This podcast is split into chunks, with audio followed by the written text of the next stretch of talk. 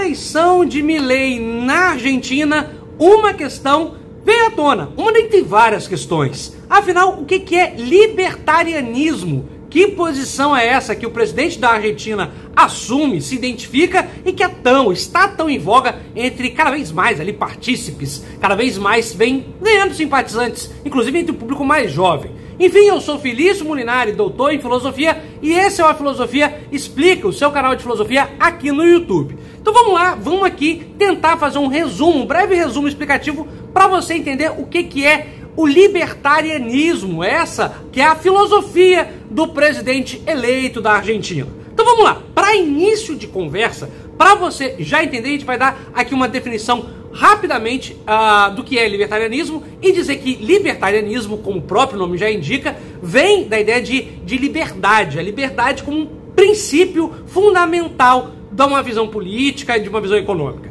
Tá, Felício? Seja direto ao ponto.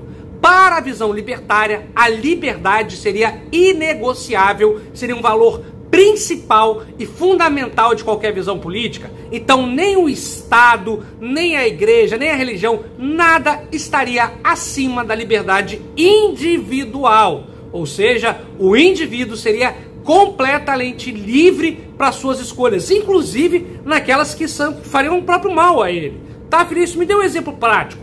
Por exemplo, nessa visão libertária, a, visão libertária acha que o Estado não tem que intervir, por exemplo, numa visão de justiça distributiva, né, na questão do imposto, na questão de pegar uh, e equilibrar melhor as relações sociais. Não. Cada um deveria cuidar da sua, da sua vida, uh, seja da parte individual, individual ou econômica, e assim as, as realizações da sociedade se culminariam.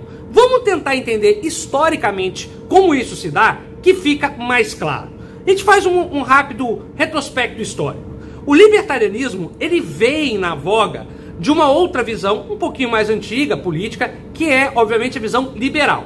Para quem não sabe, a visão liberal em filosofia, na política, é aquela que nasce ali no século XVII, século XVIII, contra o Estado, sobretudo o Estado uh, monárquico, contra o Estado absolutista. Vamos lá, sendo mais claro.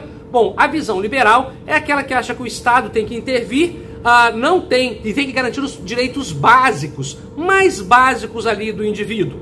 Porém, a visão libertária seria ainda mais radical e diria que o Estado não tem nem que garantir funções básicas, como a distribuição de renda. Vamos aqui ser mais simples. No século XX, por exemplo, um teórico ficou muito em, voga no, muito em voga no mundo, um teórico econômico da economia, que é o Keynes. Né? Aqui o Keynes, que está aqui comigo nesse livrinho. E o Keynes tinha uma ideia de justiça bastante conhecida, que é a ideia de justiça distributiva, que você com certeza já ouviu falar na prática. Por exemplo, o que seria a ideia de justiça distributiva? Bom, o Estado ele tem que, por exemplo, cobrar imposto de quem é rico para dar aos mais pobres para a ponto de equilibrar ali as coisas, não deixar ninguém passando necessidade. Isso é uma ideia de justiça distributiva, de distribuir melhor a economia do Estado para que né, o, o cobertor dê para todo mundo, diria que o Keynes, né? Isso veio, obviamente, a, numa leitura econômica, né? A, não de uma linha não só marxista, mas numa crítica ao liberalismo muito enraivecido. Então, crítico, o Keynes faz essa leitura de que, olha, uma justiça distributiva é necessária dentro da visão liberal.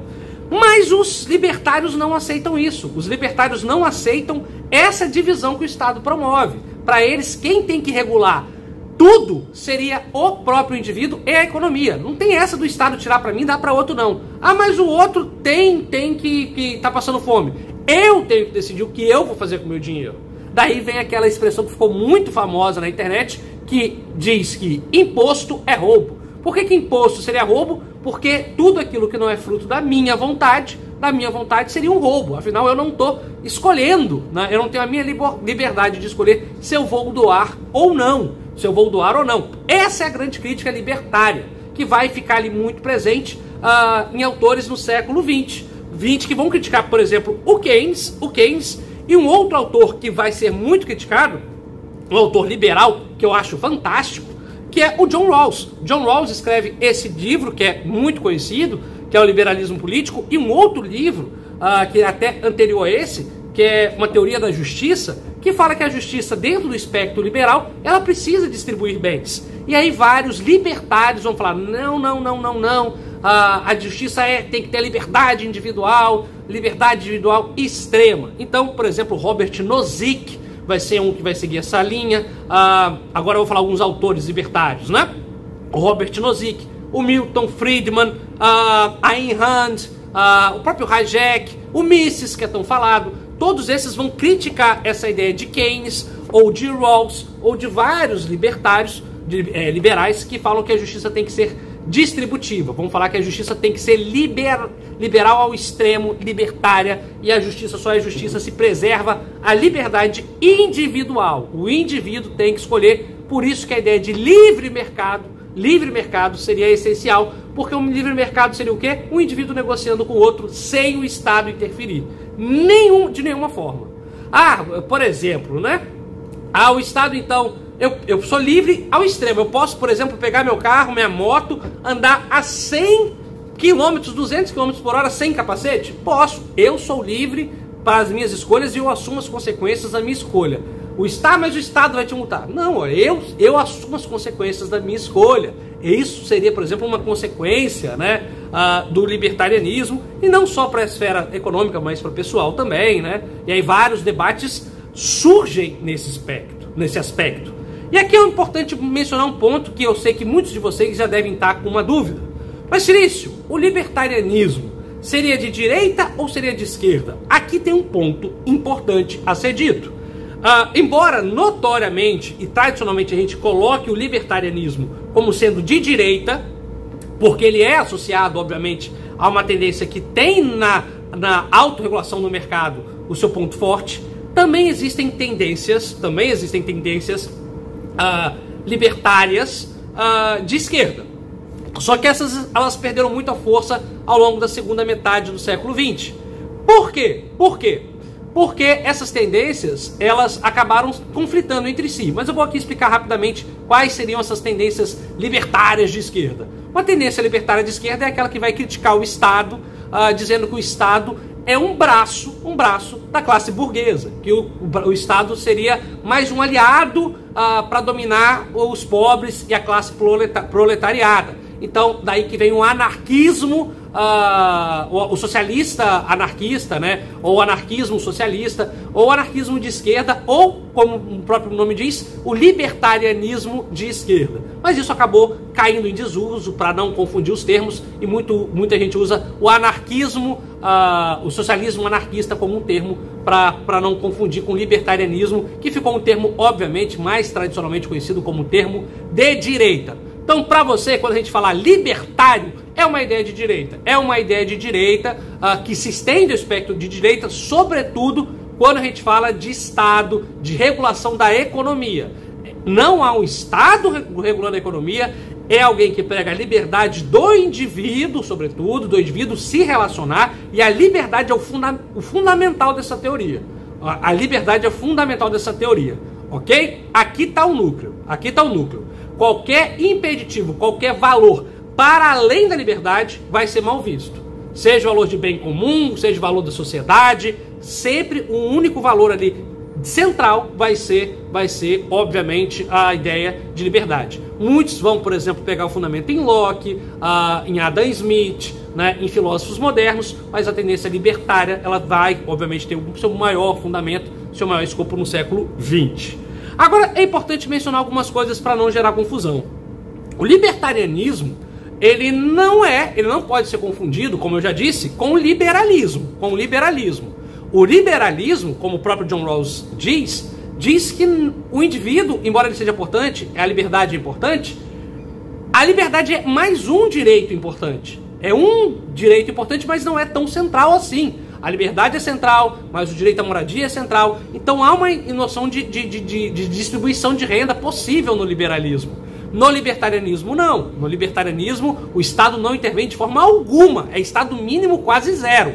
No liberalismo, não. No liberalismo é possível um Estado intervindo e rearranjando a economia. Então, a gente tem que diferenciar. Liberalismo não é a mesma coisa que libertário. São duas coisas diferentes. Outra coisa diferente é libertários e conservadores, como Roger Scruton, por exemplo.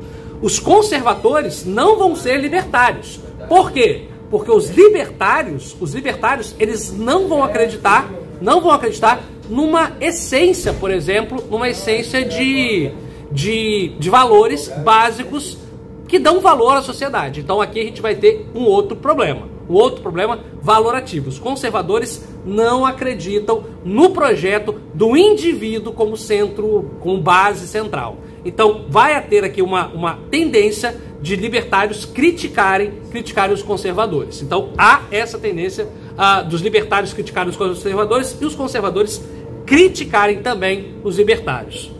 Para finalizar, para finalizar, a gente precisa falar dos problemas, dos problemas do libertarianismo. E aqui são muitos, são muitos. Ah, ah, acho que é importante mencionar, assim, uma coisa que está muito em voga, a gente tem que parar ah, de achar que todo pensador, existe um lado certo, errado, garará, pererê. Acho que todo pensador na filosofia, ele sempre tenta, ele quer o melhor dos planetas, né? Eu acho que, por exemplo, que o Robert Nozick, ah, de todos os libertários, é o que eu tenho menos antipatia, eu diria, né? É o que melhor escreve para mim, um trabalho mais robusto.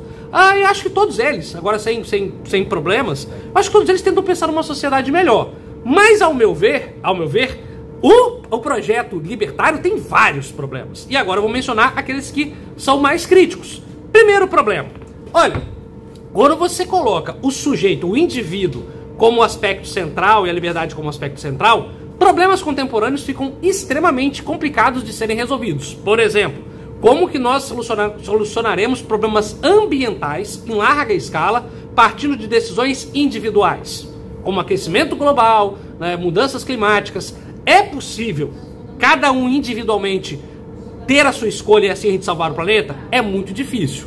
Me parece que apenas uma organização maior daria conta de solucionar esse problema. E um segundo outro problema que é muito impactante para a teoria libertária. A teoria libertária ela tem todo o seu foco na noção de indivíduo como noção primária.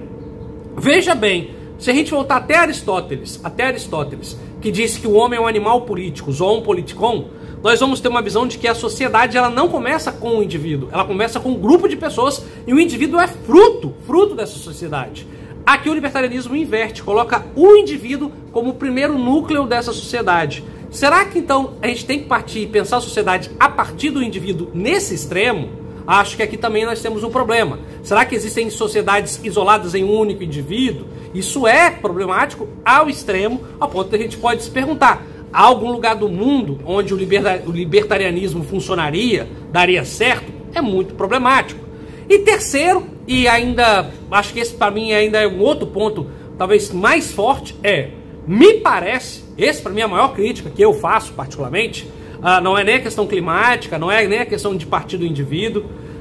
Para mim, o maior problema do libertarianismo é ser uma visão extremamente simplista da realidade da política. Uh, reduzir a vida política e as escolhas políticas à vontade individual, a vontade individual, a minha escolha liber, é, liberal, a minha escolha livre, é reduzir a política a um campo somente volitivo. Traduz silício.